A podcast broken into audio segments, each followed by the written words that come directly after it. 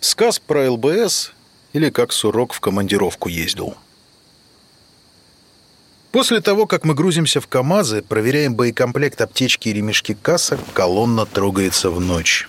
Четыре часа рычания двигателя, форсирование рычушки, треск веток, хлопок двери и команда шепотом. Выгружаемся, свет не включать. Так начинается наша первая боевая стажировка.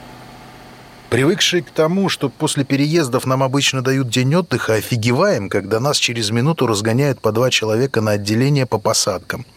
В полной темноте идем несколько километров по чавкающей жиже. Некоторые падают. Каждый километр двоих встречает тень из кустов и уводит за собой. Наконец, моя очередь. Ныряю в кусты, 50 метров сквозь густой подлесок без единой тропки, и я кубарем скатываюсь в блиндаж. Не видно низги.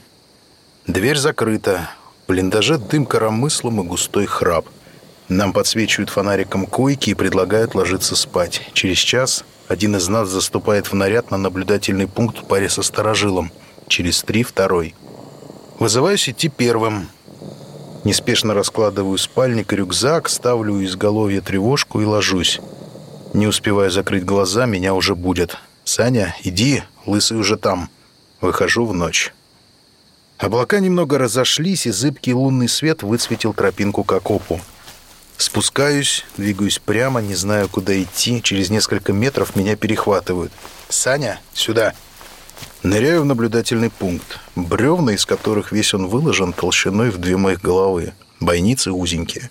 В углу на боку стоит ящик, на нем прибор ночного видения и тепляк. Минут десять мне рассказывают, как ими пользоваться. «Лысый, а курить как?» Не выдерживаю, потому что не курил с тех пор, как загрузились в КамАЗы. «На корточке. Огонек рукой прикрывай». «Выход.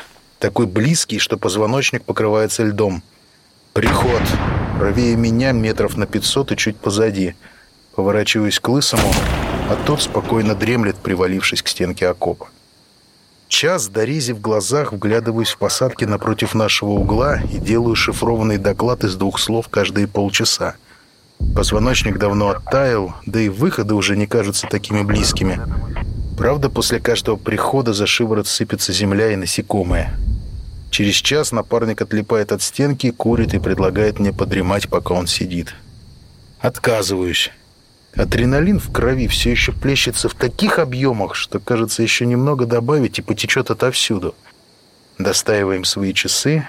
Пару раз над головами пролетает вражеский беспилотник. Что они видят там ночью-то? Нас сменяют. Успеваем спуститься в блиндаж, и где-то рядом раздается взрыв. Выхода мы не слышали, это была полька, польский бесшумный миномет. Не снимая броню, не раздеваясь, падаем спать. Уже утром мы узнаем, что Полька пришла в соседнее отделение и трое погибли. Но сейчас, под постоянные разрывы, мы засыпаем.